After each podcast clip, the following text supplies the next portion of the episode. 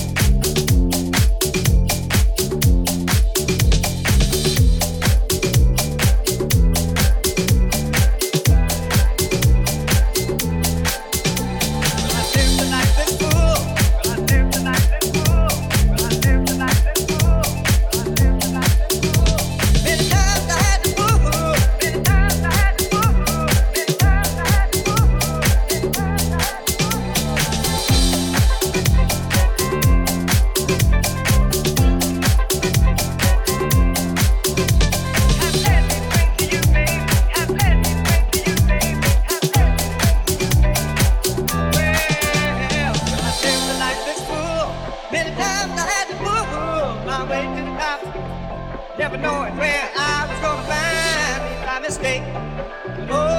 Jenny,